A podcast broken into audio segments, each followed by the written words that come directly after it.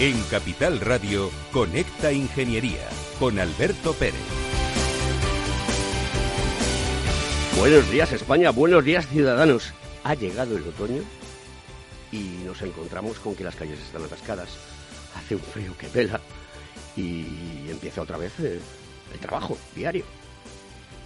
Estamos en una situación que quiero mandar un fuerte abrazo a todas las familias de La Palma que han perdido sus casas y sus negocios.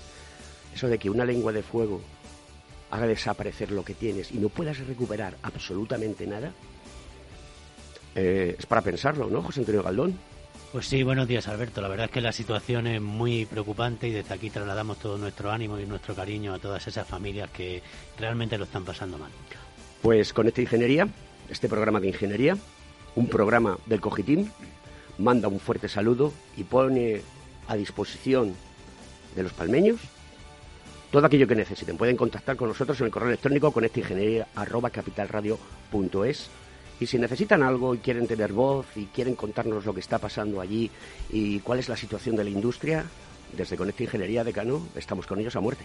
Por supuesto, nosotros siempre, vamos, eh, entendemos que nuestra labor tiene que ser la de, la de ayudar, la ingeniería en su conjunto tenemos que, ayudar y, solucionar los problemas de la sociedad y en este caso son problemas que en principio tienen difícil solución, pero sí que tendrán eh, sobre todo un, un, impacto importante en lo que esperemos que venga pronto, que será la recuperación de toda la actividad eh, económica y vital en, la isla de La Palma. Pues hoy tenemos aquí en nuestro programa unos invitados que en el Off the Record cuando hemos estado tomando un café, pues simplemente hablar con ellos, su presencia, comentar cosas, hemos descubierto que son personas pues muy inteligentes y muy apasionadas de, de, su trabajo, ¿no?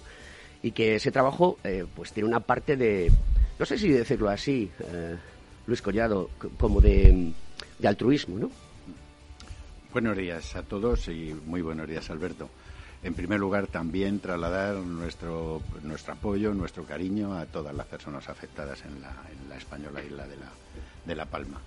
Y el, eh, en cuanto a lo que me estás preguntando, eh, efectivamente necesitamos. Vale. Tranquilo, acércate al micrófono y mantener una distancia para que se te puedan, puedan oírte todos nuestros ciudadanos. Vale. Pues eh, efectivamente, nosotros somos la patronal del metal de Madrid, tanto de la industria como del comercio, como de los servicios. Eh, representamos a más de 9.000 empresas. Eh, tenemos una antigüedad de más de 40 años y realizamos pues algunas labores fundamentales como la negociación del convenio colectivo de la industria y del comercio del metal de Madrid y, y, ponemos a disposición de todas las empresas madrileñas del sector citado del metal eh, los medios necesarios para que su, el desarrollo de su labor sea lo más positiva y lo más rentable posible. Bueno, pues aquí tenemos a ECIM, que es la Asociación de Empresas del Metal de Madrid, y está con nosotros Luis Collado López, que es el presidente de esta asociación, de esta magnífica asociación, con tanto recorrido, tanta influencia, y también tenemos a José María Roncero, que es el secretario general, que es también vocal de la Junta Directiva en COE, CEIM y Confemetal, a la par y digo la par porque tienes más cargos que la duquesa de Alba, eres eh, el responsable presidente del clúster de automoción en, Madrid, ¿no? Buenos días, buenos días a todos. Bueno, el, el, responsable en parte porque soy el gerente, el director general del clúster de automoción, el presidente ahora mismo es Alfredo Rosalén y sí es una de las labores, entre otras muchas que has mencionado que tengo, aunque la principal evidentemente es la gestión y la Secretaría General de ACIN, que es lo que engloba todo y lo que da sentido a todo lo demás.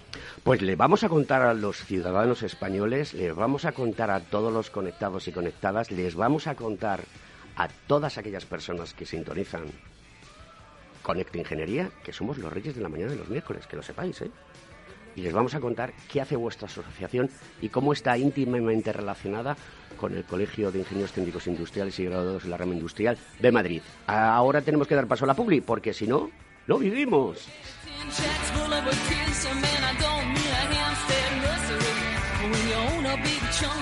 Conecta Ingeniería con Alberto Pérez.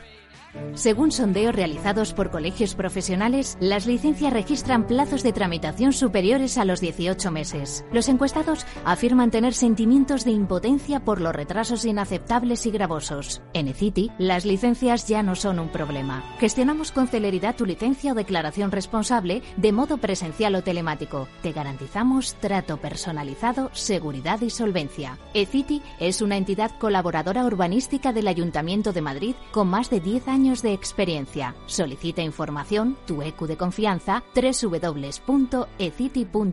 También puedes llamar al teléfono 914514499 o visitarnos. Estamos en la calle Jordán número 14 de Madrid. Acceso por el Colegio Oficial de Ingenieros Técnicos Industriales de Madrid.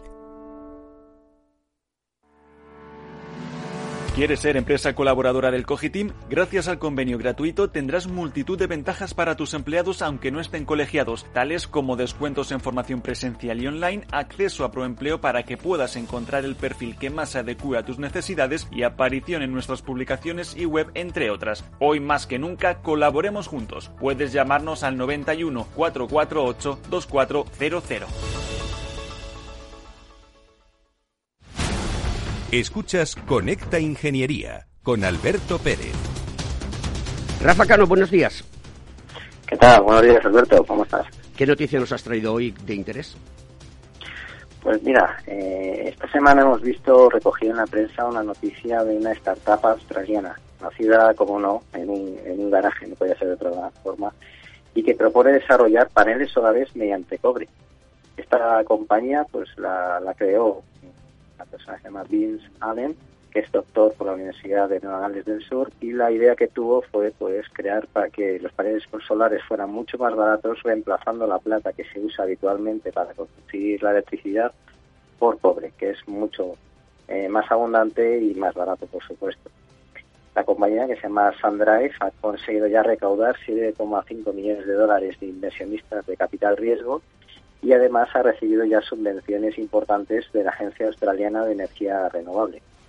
Entonces, para entenderlo, eh, lo que pasa es que el cobre eh, es un material mucho más abundante y por lo general 100 veces más barato que, la plata y e incluso después de este gran repunte que ha tenido este año de todos los materiales, pues cotiza a poco más de 9.000 dólares la tonelada, mientras que la plata estaríamos hablando de unos 770.000 dólares. Al mismo tiempo, cabe indicar que la industria solar necesita cada vez más plata a medida que continúen el auge de todas estas tecnologías verdes que se están implementando ahora mismo a nivel mundial. Aproximadamente, para entenderlo, el 95% de los paneles solares están construidos con células fotovoltaicas hechas de unas obleas de silicio. Para extraer la corriente de estas obleas es necesario fusionarla con unos contactos metálicos que hasta ahora se estaba empleando en material plata por lo cual, porque es más fácil de trabajar y muy estable. Eh, lo que echo de menos en la noticia es que no ofrecen datos sobre la potencia y rendimiento de estos paneles y no sabemos si las pérdidas por el uso de materiales diferentes impactan de forma relevante en la potencia. Hay que tener en cuenta que en los dos últimos años, y lo conozco porque como sabes llevo despliegue de paneles solares que se está realizando en la que, estoy realizando, la tecnología de estos paneles está mejorando bastante, casi como en paralelo como las baterías de litio, y estamos observando que se incrementa un ritmo anual de un 10%, eh, lo que eh, mejora sensiblemente los retornos de inversión de todas estas instalaciones. Otra alternativa que también se están probando en Australia, en el sector doméstico, eh, son paneles imprimibles y flexibles. Es decir, existen impresoras con una tinta que recubre la placa flexible y permite construir este panel solar. Esto es perfecto para un despliegue rápido en cualquier superficie, pero tampoco sabemos cómo afecta a la potencia de, eh, y, el resultado económico de, estos, de estas instalaciones. Y esta es la noticia que te quería comentar, Alberto. Rafa Cano, no puedo decir otra cosa que eres pura ingeniería, que eres pura industria y se refleja en las noticias que, nos traes y cómo las tratas. Me has dejado onnubilado, querido amigo. La semana que viene, más madera. Seguimos aquí. Rafa Cano, un fuerte abrazo. Hasta la semana que viene. Fuerte abrazo. Allí estaremos.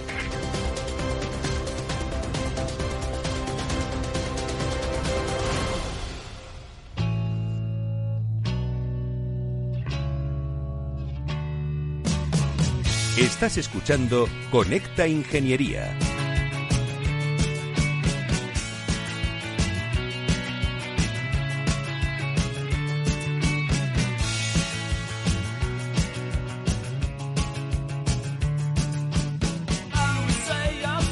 Bueno, pues esta canción de The Cure, La Cura, Boys Don't Cry, la industria española no llora. No, gracias a Dios no. El momento es muy complicado y muy difícil. Estamos en, además todos esperando la reactivación y la, la recuperación económica. El, ahora mismo eh, acaban de iniciarse eh, la llegada de los fondos europeos y, lo que tenemos es mucha ilusión, muchas ganas de trabajar en un momento muy difícil. Acabamos de salir de una pandemia en la que, según las últimas encuestas, pues el 38-39% de, de la industria del metal de la Comunidad de Madrid tuvo que acudir a ERTES. Eh, aunque el ejercicio del 2020 terminó con una caída del entorno del 15%, es decir, que hubo una leve recuperación desde los peores momentos. En algunos aspectos, en algunos subsectores se declaró como, el, como servicio esencial, con lo cual también tuvimos pues que realizar esfuerzos de costes importantes para colaborar con lo que necesitaba la sociedad madrileña en aquel momento y actualmente lo que estamos es en espera de, de ver cómo se utilizan, cómo se hacen llegar hasta las empresas, esperemos que con más éxito que las ayudas hasta ahora que, se han realizado para el COVID, para poder reactivar toda la industria madrileña, entiendo que española por consecuencia, y es un momento más de espera, de, de, tensión, de incertidumbre a la que ya cada día nos vamos acostumbrando más, pues estamos a día 23 y no sabemos si se van a prorrogar los ERTE el próximo día 30. Pero bueno, esta incertidumbre y esta intranquilidad que tenemos, eh, siempre eh, los, los, empresarios madrileños han demostrado una capacidad de reacción, una capacidad de innovación, un, un interés muy importante y un esfuerzo siempre ímprobo para, para reactivar la economía que, nos está llevando a la situación que hoy tenemos en Madrid, que, que está siendo un ejemplo en, a nivel nacional, incluso a nivel europeo, por el comportamiento que están teniendo toda su sociedad y todas las empresas madrileñas y las de metal en particular. Una de las cosas que me gusta de vuestra asociación es que estáis cortita y al pie, yo lo digo mucho en el programa, sois muy pragmáticos y habéis firmado con el Colegio Oficial de Graduados de Ingenieros Técnicos Industriales de Madrid, que aquí está nuestro decano, un convenio de colaboración para impulsar el sector industrial. Pero es que además tenéis también lo que se llama Oficina Acelera Pyme. Pues a mí me gustaría que José María nos contase en profundidad en qué consiste estas dos noticias que están ahí ya, que las conoce la gente y que le vamos a seguir dando publicidad porque creo que es importante para nuestra comunidad, pero también para España, porque si Madrid se estornuda, el resto del país se acatarra. Pues sí, yo creo que las dos noticias son importantes, tanto la firma del, del convenio con el colegio, porque uno de los problemas que tiene la industria madrileña, que, quizás el más invisible y por eso el más difícil de atacar es su visibilidad. ¿no? La industria madrileña es invisible porque tenemos un sector de servicios súper potente, súper eficiente y la gente se extraña que Madrid sea la segunda, tercera región industrial de España. Y una de las, lo primero que tenemos que hacer para atacar a los problemas de la industria, hacerla más competitiva, es que los madrileños, la sociedad madrileña y con ello las administraciones públicas sean conscientes de las necesidades que tienen nuestras empresas industriales.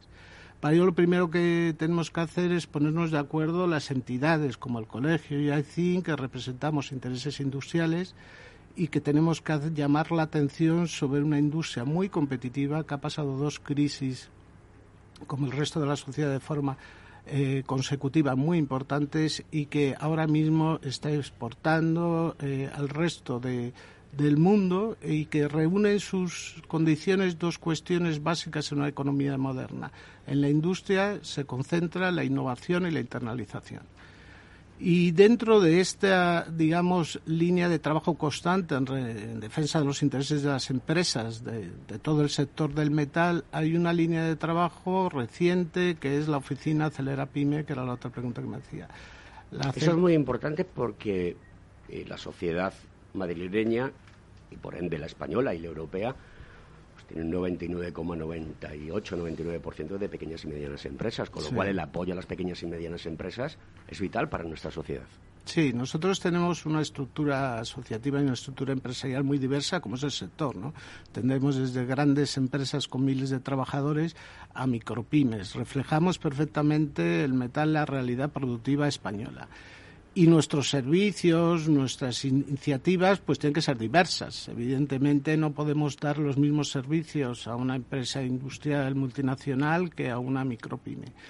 Y, que, y esta oficina Acelera Pyme en concreto está dirigida hacia las micropymes. Su objetivo, su intención es ayudar a la digitalización de las micropymes y de los autónomos no está diseñada para atender eh, pues, eh, eh, preguntas o iniciativas de grandes empresas, sino para ofrecer un servicio de digitalización básica muy ajustado a las necesidades de las micropymes, porque hay veces que cuando hablamos de digitalización, que es un concepto muy genérico, porque digitalización no es todo y cada empresa necesita una cosa diferente, hay veces que hablamos desde la perspectiva de las grandes iniciativas tecnológicas, de las grandes noticias tecnológicas, pero la digitalización también necesita, las micropymes necesitan una digitalización ajustada a sus necesidades, ni, ni, en exceso ni en defecto. Y este es el objetivo fundamental de, de esta oficina, que es atender a las micropymes en esta necesidad imperiosa para su competitividad. ¿Os estáis encontrando con alguna empresa micropyme que os esté preguntando algo diferente, algo más intenso? ¿Cómo está eh, la pyme española demandando este tipo de servicios? Que a mí me parece maravilloso que tengan un sitio donde a lo mejor desahogarse y decir, oye, yo quiero progresar en mi, en mi negocio, quiero contratar más gente, pero me encuentro con estas limitaciones. a veces eh, la información, eh, vivimos en un mundo en que el exceso de información, la gestión de la información ya es un problema, ¿no? Creamos a veces necesidades eh, en las empresas, en los emprendedores, en los empresarios pequeños, necesidades genéricas sin concretar que, eh, que crean una angustia vital de decir, oye, yo tengo que digitalizarme, me dicen que tengo que digitalizarla. No, concretar esa necesidad es lo que hace esta oficina. Y hay veces que nos sorprendemos que les decimos a la empresa, oye, tú estás fenomenal, puedes seguir creciendo, pero tienes estos servicios básicos ajustados a tus necesidades. Y hay veces que no la mayoría les ofrecemos soluciones, desde soluciones tan concretas como una consultoría específica para ellos en función de sus demandas, de su negocio, hasta un catálogo de, proveedores digitales homologados y con una garantía de éxito en función de sus necesidades concretas. Aquí la idea fundamental de Digitaliza es ajustar las necesidades a las respuestas y no eh, digamos, marcarte en aventuras que por exceso al final son, producen más insatisfacción que solución. ¿Cómo contactan las pequeñas y medianas empresas con vosotros? A través de la página web, que es aecim.org, y ahí tienen toda la información, o hay algún teléfono que queráis eh, remarcar. Eh, bueno, hay muchísimas vías de conexión desde todas las redes sociales, efectivamente a través de la, de la página web genérica, también hay una página web específica que es acelerapyme-aecin.org eh, y hay, por supuesto, por el teléfono el 91 561 0330 que está a su disposición. Eh, Luis, Cuéntame un poco cuál es vuestra relación con la Administración, eh, qué os está dando, porque obviamente la Administración tiene que dar, no hay que pedirle, tiene que dar, porque tiene que ser proactiva para el ciudadano. ¿Y cómo, cómo estáis gestionando eh, estas relaciones que son mutuamente beneficiosas para ambas partes? Sí, bueno, la relación desde luego es excelente y es la función nuestra es, es, muy clara. Es una de las funciones fundamentales que tenemos y es ser el eslabón necesario para que la Administración conozca las demandas, las necesidades y los problemas de todas las, empresas madrileñas, independiente de, del tamaño que tenga cada una de ellas, para poderle dar solución. El principal motivo por el que no se resuelve un problema es porque no se conoce. Entonces, en ese, en ese tránsito, nosotros recogemos y, elaboramos todas las necesidades que nos llegan del elenco de empresas, de todo el colectivo de empresas que están asociadas, ya como he comentado antes, más de 9.000, para hacerlas llegar en forma y, modo y, bueno y en tiempo a la administración. Para el, además para colaborar en, en ambos campos, en, tanto con la administración como con las empresas, para que se consigan esos, poner los medios necesarios para que esos fines se consigan de la manera más rápida posible y de la mejor manera para todos. ¿Eso eh, a qué obliga? Pues obliga fundamentalmente a tener una relación, en el peor de los casos, excelente con la Administración y, lógicamente, con todas las empresas. La Administración tenemos también la fortuna de, encontrar una gran receptividad por parte de la Administración de Madrid, tanto las administraciones locales como las de la comunidad. Y el, bueno, en estos momentos hay un pequeño paréntesis por la renovación de algunas consejerías, pero la relación es muy fluida, muy ágil, em, hay un contacto permanente y directo y en estos momentos eh, diría que se está extremando muchísimo más por, porque necesitamos todos una activación enorme de la, de, la situación económica por los dos ejercicios que llevamos que han estado penalizándonos personalmente y también empresarialmente. Sí, la verdad es que la pandemia ha sido una realidad que nos hemos encontrado de sopetón, pero creo que las empresas han luchado y lo han hecho bien, han intentado seguir tirando adelante. Decano, José Antonio Galdón, eh, ¿dónde conoces a la gente de CIN? ¿Cómo entras en contacto con ellos? Y quiero que nos expliques cómo trabaja el colegio con ellos y qué valor añadido les da a ese acuerdo que habéis firmado. Bueno, yo el primer acuerdo yo creo que son unos, bueno, no iba a decir unos socios, realmente son un aliado preferente y sobre todo me quedo con la con la primera respuesta que ha, que ha realizado Luis eh, y con la rotundidad y, la, y la claridad que lo ha hecho, ¿no? Cuando dice las empresas no lloran. Cuando dice que las empresas no lloran, yo creo que eso nos tiene que dar confianza a todos los ciudadanos madrileños, ¿no? Las empresas son al final el motor, son la, la economía de cualquier sociedad, son las que generan el empleo y cuando lo dice de esa forma eh, eh, tan, tan, tan taxativa y tan rotunda, creo que eso nos da fortaleza y seguridad. ¿Por qué? Porque al final y al cabo lo que se demuestra es que las empresas tienen responsabilidad y lejos de llorar lo que hacen es luchar pues para eh, conseguir reponerse ante todas las dificultades. Nosotros mm, lo que eh, queremos desde el ámbito de la ingeniería es también propiciar eso mismo, propiciar que las empresas avancen, que las empresas se digitalicen, que las empresas innoven y por tanto teníamos que estar con ello sí o sí. Seguimos después de la publicidad y los noticias y vamos a seguir en Conecta Ingeniería. Bienvenidos a este webinar. Vamos a empezar el ciclo de inversión. Dad un sorbo a ese café que os acompaña y mantened vuestros micrófonos desactivados hasta el turno de preguntas.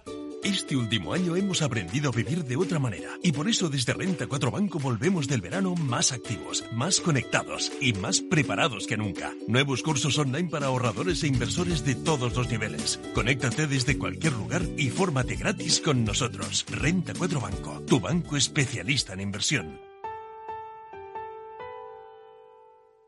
Frente a los impagos, vitamina D la fórmula de información empresarial exclusiva de Informa para minimizar los riesgos y facilitar la toma de decisiones. Descubre Data Powered by Informa, la solución perfecta para tu negocio. Consulta al especialista en Informa.es. Escuchas Capital Radio, Madrid 105.7, la radio de los líderes. Esto te estás perdiendo si no escuchas a Rocío Arbiza en Mercado Abierto. Roberto Moro, analista de Apta Negocios. Prefiero hacer caso a los gráficos que, por supuesto, no son la panacea universal, pero sí es, a mi entender, la herramienta que mejor funciona. Y menos el por qué, el gráfico incorpora absolutamente todo y, sobre todo, me habla de una asepsia tremenda, porque me hace no tener en cuenta eh, lo que esté diciendo en cada momento eh, Angela Merkel, ni lo que esté diciendo el gobernador del Banco Central, ni dónde esté el Producto Interior Bruto de Birmania. Me da igual. Mercado Abierto con Rocío Arbiza. Capital Radio, la genuina radio económica.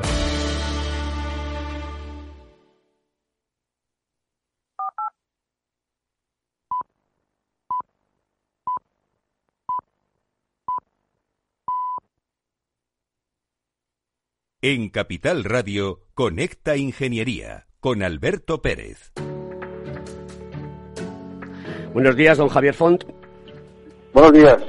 Oye, el Maestro, ¿cómo estamos? Muy bien. El día que te levantes de la silla me avisas, que quiero ser el primero en verlo. Cuéntanos... Serás el primero. Ser el primero, seguro, ¿no? Eh, cuéntanos, eh, digo lo de que Javier se levante de la silla para los oyentes porque que nos siguen o los que nos escuchan por primera vez, porque Javier es un tipo que, que es tetrapléjico, va en una silla de ruedas eléctricas, pero tiene un corazón que no le cabe en el pecho y es un profesional como la copa de un Y además de todo, es un friki del mundo de la tecnología aplicada a, las personas con discapacidad física y orgánica. Cuéntanos esa noticia, Javier. Bueno, habéis oído seguramente la frase de eh, ha venido para quedarse. Eso es lo que va a pasar con los robots. Eh, estamos entre la incertidumbre, el miedo, nos van a quitar el trabajo. Bueno, en definitiva, voy a hablar de algo importantísimo para personas con movilidad reducida, que son dependientes, y es que en alguna ocasión, pues el asistente personal falla, en fin. Bueno, esto se puede ver suplido en un futuro muy próximo a través de los robots que pueden ayudar a las personas con discapacidad a vestirse. Y es que, eh, bueno, pues el Laboratorio de Ciencias de la Computación e Inteligencia de Massachusetts ha elaborado, bueno, está investigando cómo a través eh, de algoritmos pueden ayudar a personas con movilidad reducida a vestirse. Se trata de una tarea, pues como te puedes imaginar, compleja, que hasta ahora solo podía realizar el ser humano, pero que bueno, que requiere de agilidad, de seguridad y, de, sobre todo de una interacción con el usuario importante, porque en alguna medida el robot está preparado para responder a movimientos bruscos, a movimientos inesperados, en definitiva, a una adaptación del ser humano a otro ser humano con respuestas eh, muy diferentes. Es un enfoque multifacético que combina teoría de conjuntos, restricciones de seguridad conscientes de los humanos, predicción del movimiento humano y control de la retroalimentación para una interacción segura entre hombre y robot. Bueno, esto es algo que se está investigando en la Universidad Carnegie de Mellon eh, a través del doctor Farquhar Erickson. La verdad que es algo que siempre nos ha preocupado qué va a pasar cuando le lleguen los robots, si nos van a quitar el trabajo, en fin, hay un debate enorme, inmenso, pero he decir que una vez más la tecnología se pone a disposición de las personas y en este caso de las personas que lo pueden necesitar con mayor eh, énfasis, aquellas que no se pueden vestir, aquellas que son dependientes y que dependen de terceras personas. Por tanto, una vez más, la tecnología al servicio del ser humano. Bueno, querido Javier, muchísimas gracias y te esperamos el próximo miércoles aquí en Conecta Ingeniería, un programa del Cogitín en Capital Radio. Hasta la semana que viene, amigo. Hasta mañana, un abrazo.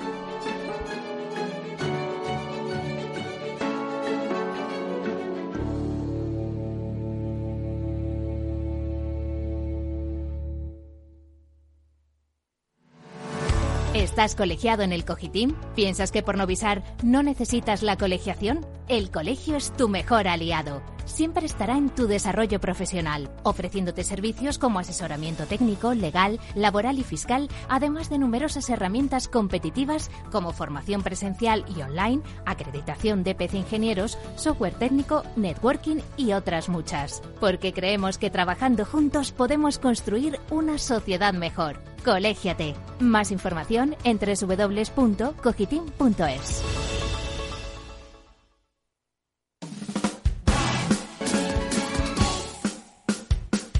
Escuchas Conecta Ingeniería con Alberto Pérez.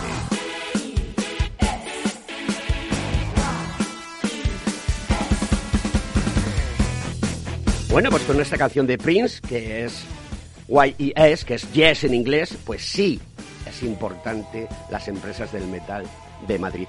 Contadme, por favor, eh, Luis y José María, el plan industrial de la Comunidad de Madrid 2020-2025. Ya hemos pasado un año, estamos acabando en 2021, nos quedan tres años. ¿Cuál es la situación? Danos una primicia. Bueno, eh, me gustaría daros una primicia. Lo que sí puedo deciros es que en las reuniones que hemos tenido con la Consejería de Economía, que es la consejería competente en este tema, nos han reiterado su compromiso desarrollado. El plan industrial de la Comunidad de Madrid es eh, importante en dos aspectos. Primero, el fundamental, porque tiene medidas muy transversales y muy concretas que afectan a todas las necesidades industriales y además porque es un acuerdo de Consejo de Gobierno, no es un plan de una consejería, afecta a formación, a energía, un montón de cuestiones que están repartidas en la comunidad, entre diferentes consejerías de la comunidad. Y en segundo lugar, porque el plan industrial de la Comunidad de Madrid es un compromiso de defensa de los intereses de la industria madrileña Compromiso que, aunque parezca mentira, no había existido en la Comunidad de Madrid hasta ahora. Es el primer plan industrial que tiene la Comunidad de Madrid, lo cual dice mucho del peso específico de la industria en, en las administraciones madrileñas. Este plan se aprobó por el Consejo de Gobierno, se aprobó por la Asamblea de la anterior legislatura y posteriormente por el, por el anterior Consejo de Gobierno. Eh, la pandemia lo ha paralizado y ahora con la renovación de las consejerías lo que estamos intentando es que se ponga en marcha, que se ponga en marcha en medidas concretas y coordinadas. Es cierto que el año 2020 se tomaron muchas iniciativas con un importe económico suficiente, pero para desde nuestro punto de vista sigue adoleciendo de falta de coordinación y de falta de visibilidad. Estamos convencidos que la nueva consejería lo va a impulsar y lo va a desarrollar. Así nos lo ha manifestado. Hay otra cuestión que quiero comentaros y es, eh, por ejemplo, en vuestra página web aparece una noticia que es súper decalado, que dice, Agremia pone en marcha una campaña para promover la incorporación de profesionales al sector de las instalaciones y la energía.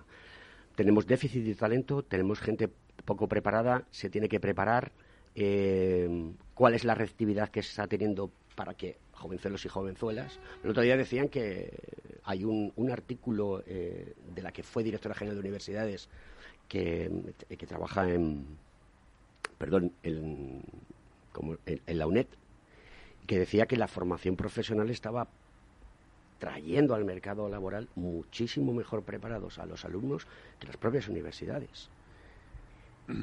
Efectivamente, no falta talento, lo que falta es aprovechar bien el talento del que disponemos y no estar permitiendo la fuga constante que tenemos, eh, a, la que estamos asistiendo como testigos casi, casi impasibles y hacemos muy poco por ello, el, de todo el talento español que estamos exportando al resto de países, fundamentalmente de la Unión Europea.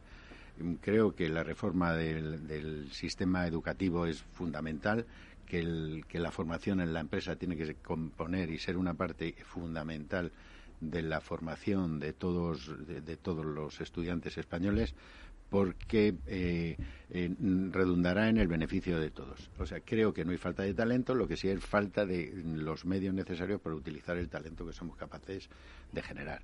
Podemos presumir de talento español fuera de España y llorar dentro de España porque ese talento se ha tenido que ir fuera. Creo que tenemos que parar esa hemorragia que, de fuga de talento que estamos asistiendo porque está perjudicando el desarrollo de toda la, industria y la economía española y además está perjudicando las situaciones eh, de entornos familiares de manera importante.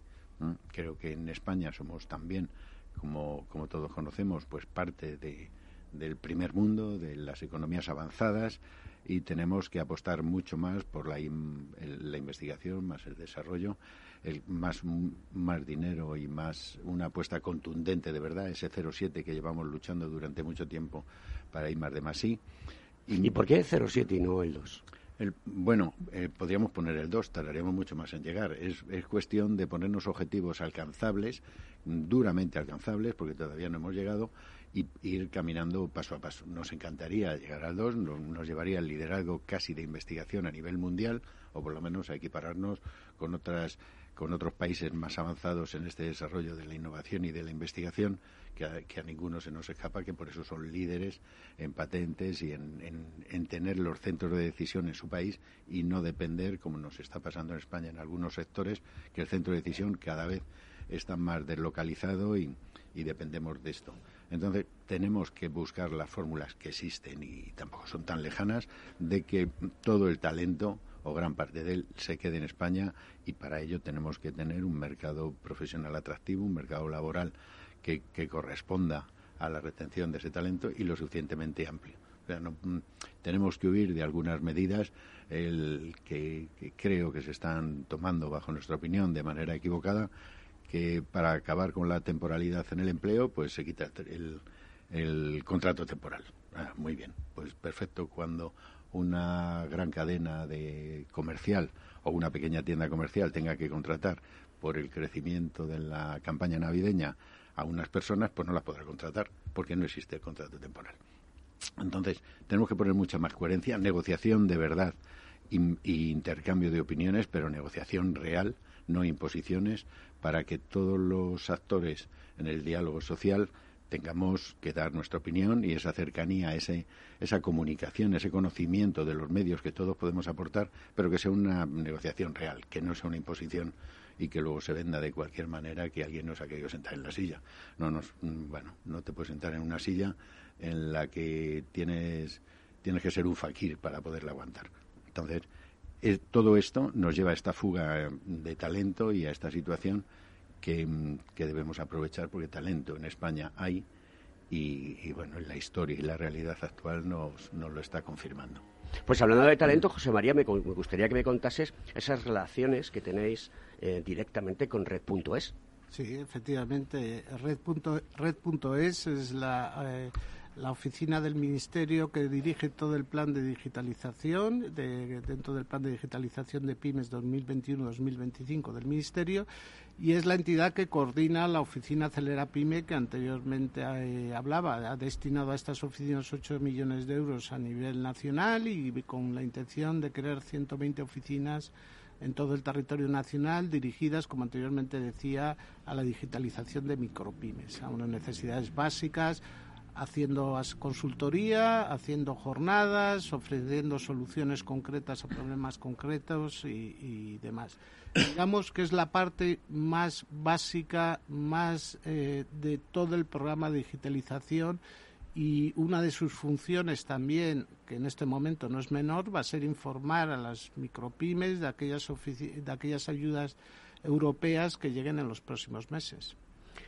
Ahora es el momento de la pregunta incómoda. Como diría José Antonio Galdón, os tengo que hacer la pregunta incómoda. Nadie se puede ir de nuestro programa, eh, este programa del Cogitín, aquí los miércoles a las 10 de la mañana con esta ingeniería, y hay que hacer la pregunta incómoda está habiendo una revolución en el tema de la consultoría con todo lo relacionado a, nivel de, los proyectos europeos y el dinero de Europa que va a venir. Este plan Reinventa España o Resiliencia, llamémosle, que estamos en una fase en el mundo en el cual tras la pandemia hay que reinventarse y toca que la gente arrime el hombro. Y yo siempre digo lo mismo, y es, el dinero fiat es infinito. Y como el dinero fiat es infinito, pues hay que darle a la máquina. Bueno, ya no se le da a la máquina de hacer billetes, se le da a los apuntes electrónicos, que creo que lo conocemos todos. Un tema y un debate muy interesante, pero hay suficientes consultores, os los quitáis unos a otros. Eh, ¿Qué va a pasar? Porque va a llegar un momento en que eh, qué tipo de consultores se están buscando. Eh, eso me interesa mucho y además quiero que los tres, porque José Antonio desde el decanato y la presidencia del COGITI, Luis desde la presidencia de CIN y tú como, como secretario general, eh, también hay que poner qué necesitamos, ¿no? ¿Se puede formar un consultor de la noche a la mañana? Yo creo que no. No, efectivamente no. Un consultor de calidad no se puede formar de la noche a la mañana. CIN, en sus, como decía anteriormente, tiene servicios muy, muy diferentes eh, en función de las diferentes necesidades de sus socios. Tiene desde un servicio de gestión de nóminas, muy tradicional, hasta un departamento de proyectos europeos. Nosotros nos vanagloriamos de ser una de las instituciones madrileñas con más proyectos europeos vivos. Actualmente tenemos cinco proyectos europeos en ejecución para empresas madrileñas.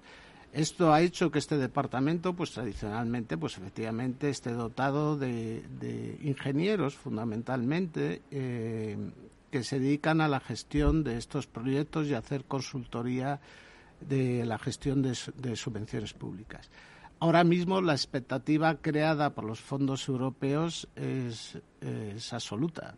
Todo el mundo está a la espera de este maná que por lo visto va a caer del cielo. Yo soy de los escépticos. Creo que las dificultades de gestión van a ser muchas. Entre un discurso político que es aire caliente y un discurso de gestión administrativa que es aire frío, normalmente lo que se produce es una tormenta.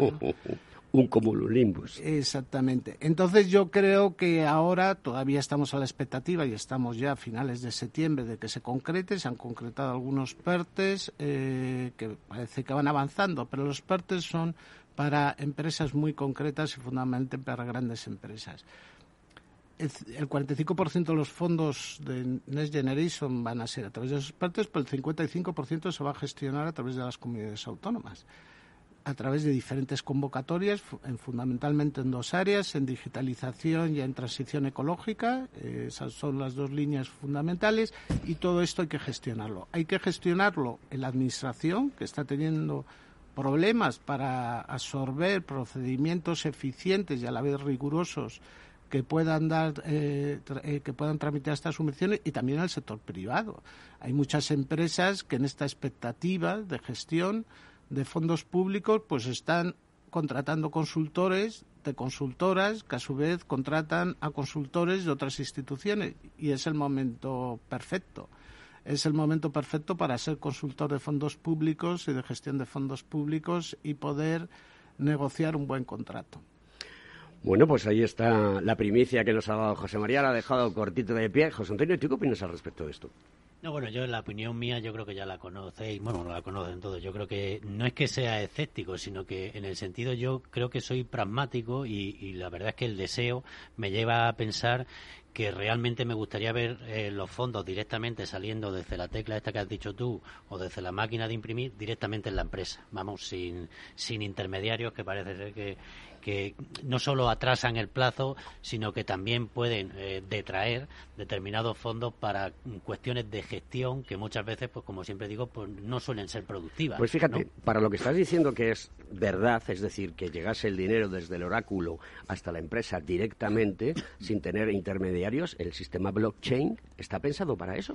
Pues nada, que se utilice. Yo creo que en definitiva tenemos que utilizar toda la tecnología y todas las herramientas para que lleguen con la máxima seguridad, por supuesto, con todos los controles, pero la ciberseguridad, los smart contracts, nadie podría saltarse nada, porque quedaría registro y, retratado. Pero llego a la primera parte que, que me quedo con, con, la, con la respuesta de Luis desde el principio. En la responsabilidad, también hay que creer en la responsabilidad de las propias empresas. Me refiero que, oye, las empresas también tienen su credibilidad y pues, cuando reciben un, una, eh, un incentivo, también se les está exigiendo que ya inviertan, ¿no? que arriesguen sus fondos, que arriesguen su patrimonio en este caso los empresarios, y que creen esa riqueza. Yo creo que hay que tener también cierta eh, flexibilidad ¿no? a la hora de, de, realizar todo este tipo de concesión de ayuda mm, y, poner en valor pues la credibilidad que, que, hay empresas que llevan muchísimos años en el mercado y que no pueden arriesgar ¿no?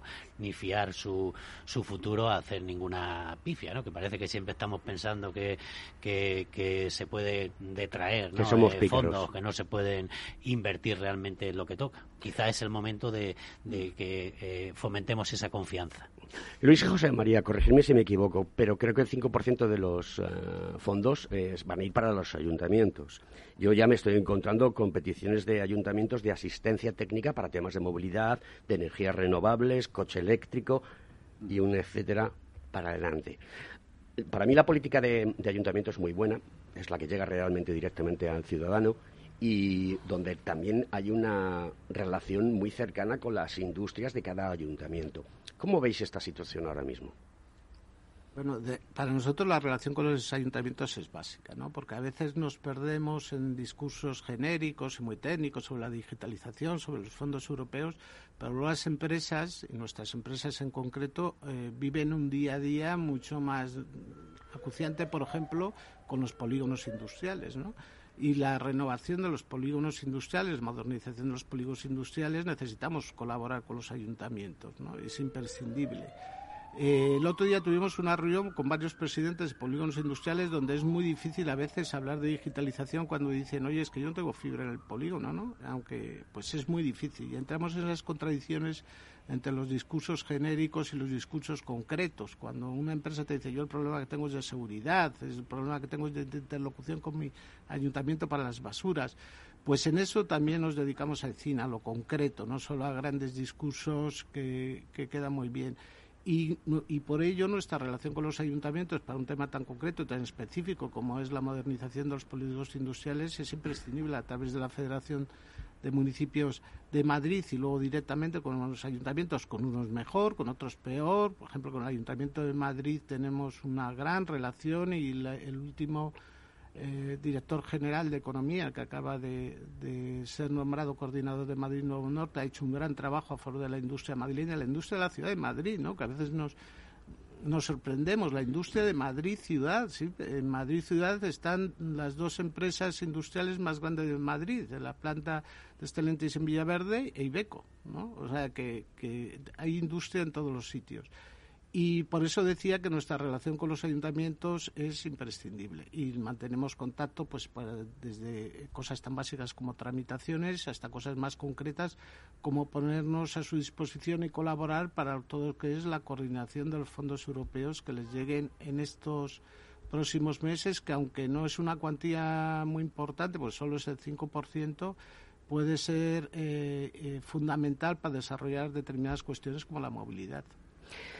Mm, ¿Qué opináis de las comunidades energéticas? Porque ahora está surgiendo en muchos sitios eh, esta necesidad. Yo creo que mm, una ciudad como Madrid o un pueblo como Alcorcón, donde yo vivo y mando un saludo a mis, a mis vecinos, eh, o Getafe, Móstoles, el disponer de espacios públicos que puedan ser utilizados por la gente para disfrutarlo, pero que a la, a la par sean capaces de generar energía completamente verde y que vaya en contra de la factura de la luz que paga el ayuntamiento, que redunda en el beneficio de los ciudadanos, porque así el impuesto de bienes inmuebles te lo bajan y eh, no tienes que pagar tantos impuestos, etcétera, etcétera. ¿Cómo veis esta situación? Porque yo sí que creo que es sencillo ponerlo desde el punto de vista tecnológico no tiene ninguna complicación. Los que somos ingenieros y hemos hecho de estas cosas en alguna ocasión o muchas veces, pues lo tenemos claro. Pero ¿Dónde está la traba para que esto no surja como, como, como las setas?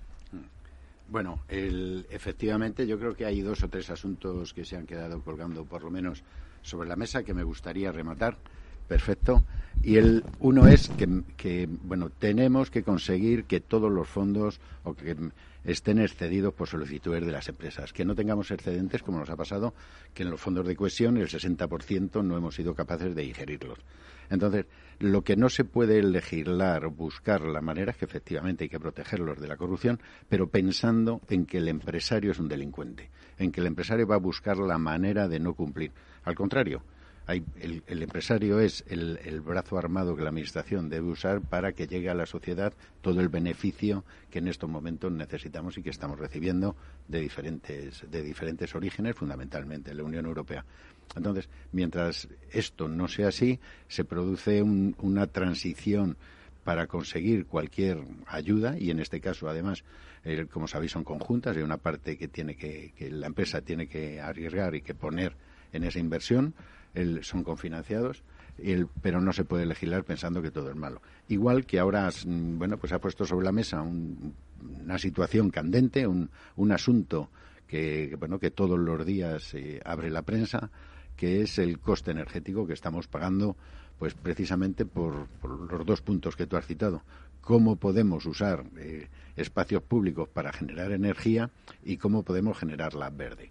Bueno, pues todo tiene sus plazos, todo tiene su, su situación. Lógicamente, en una comunidad como es la comunidad madrileña, deficitaria energéticamente, muy deficitaria, toda la energía que se consume en Madrid, la inmensa mayoría de ella, el 88%, está generada fuera de la Comunidad de Madrid y, y, deberíamos de, y en ello estos planes van a, van a influir muchísimo, deberíamos de generar es eh, eh, generar los recursos necesarios para, valga la redundancia, generar más energía dentro de nuestra comunidad. Mm, eh, recientemente todos hemos asistido a las quejas y a los dolores y, estamos sufriendo día a día los costes de la energía, tanto personalmente como empresarialmente. Y la respuesta que estamos recibiendo es mm, mucho peor porque lo que el, remedio que, que se le está poniendo es intervenir los beneficios de empresas privadas vamos a, ver que estamos pisando un terreno que está alejando y que va a alejar muchísimo las inversiones dentro de toda España. O sea, cuando se ve esta inseguridad jurídica, que el remedio para rebajar el recibo de la luz es intervenir los beneficios de las empresas generadoras, mm, cuidado que es un significado importante. Cuando también hay otros males que están atacándonos al bolsillo, estamos en una inflación ya rozando el 4%, que supone mucho más, porque es sobre toda la actuación y toda la actividad de las personas y las empresas, que el incremento que estamos sufriendo en, la energía, que además amenaza con durar bastante tiempo. Entonces, todos estos planes tenemos que conjugarlos, para eso está la Administración y, como he dicho, hay una predisposición altamente positiva para ello. Estamos las asociaciones profesionales y empresariales para buscar una solución buena para, para todos los sectores que, componemos, desde las familias a, a las grandes empresas, como comentaba antes José María. Sí, bueno, nosotros en esta como decía anteriormente, tenemos mm, desde la asociación muchos servicios, muchos transversales y tenemos, tenemos un departamento de energía, un departamento de energía que está en contacto y asesorando directamente a las empresas en esta cuestión que es una cuestión básica. El precio de la energía, eh, como decía el otro día Luis en una entrevista, es un riesgo cierto de deslocalización o de cierre de empresas. ¿no? los grandes consumidores de energía es un factor en ya muchas ocasiones más importante que el factor laboral, que tradicionalmente ha sido el motivo de deslocalización, ¿no? Los salarios de, los trabajadores. Hoy en día la digitalización, los procesos productivos eh, inteligentes, eh, lo que hacen es que el peso de la mano de obra en los productos industriales sea menor y eso nos hacemos muy, mucho más competitivos frente a otras zonas del mundo donde eh, el peso del empleo es mucho menor que aquí, el peso del coste, del coste laboral. Por lo tanto, nosotros en el tema de la energía, por no reiterar ya la respuesta que ha, que ha dado Luis, lo que estamos insistiendo es que las empresas madrileñas y específicamente las empresas las empresas industriales tengan, digamos, garantizado un precio o un precio que no ponga en riesgo su competitividad. Porque una empresa industrial, cuando cierra, ya no tiene vuelta atrás. Es como un horno alto. Si se apaga, ya no hay que lo ya no hay vuelta atrás. Es muy difícil conseguir inversiones industriales en una zona metropolitana como Madrid. Y por lo tanto tenemos que defender lo que tenemos porque es una industria muy competitiva y muy eficiente mientras no tenga costes que la saquen de su competitividad. Bueno, pues ya se nos va acercando el final del programa, nos quedan dos minutos, por eso está esta música fabulosa de ZZ Top, La Grunge, es el título de la canción, pero yo no me puedo marchar del programa, querido José María, sin que nos des tu opinión sobre el Madrid Motor Studio, este proyecto que el Cogitín está trabajándolo con mi compañero Fernando Blaya, con el decano. Y oye, estás en un hub de, de, automoción, necesitamos ayuda para que nuestros ingenieros, ese talento que comentaba Luis, pues tengan la capacidad y el poder de poder estar valga la redundancia, en todo el meollo. Porque os voy a decir una cosa que me sorprendió mucho.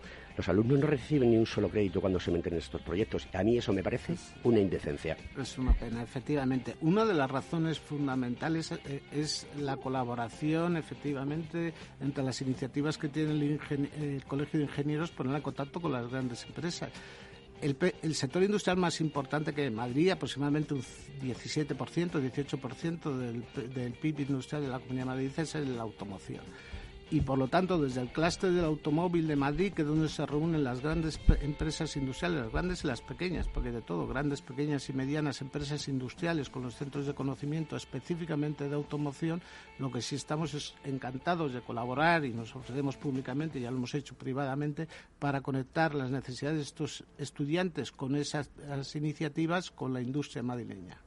Bueno, decano, nos vamos. Despide Luis, que tienes, mira, justamente 30 segundos. Tómale la matrícula a ese señor. lo tenemos ya fichado.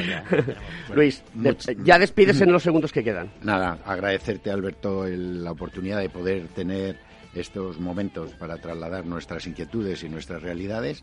Esperemos que haya sido de utilidad. Agradecerte también, José Antonio, la colaboración que siempre nos ha brindado y José María por las palabras que siempre enriquecen cualquier, cualquier círculo. Muchas gracias. Queridos amigos, con esta Ingeniería, hasta la semana que viene, aquí, conectados.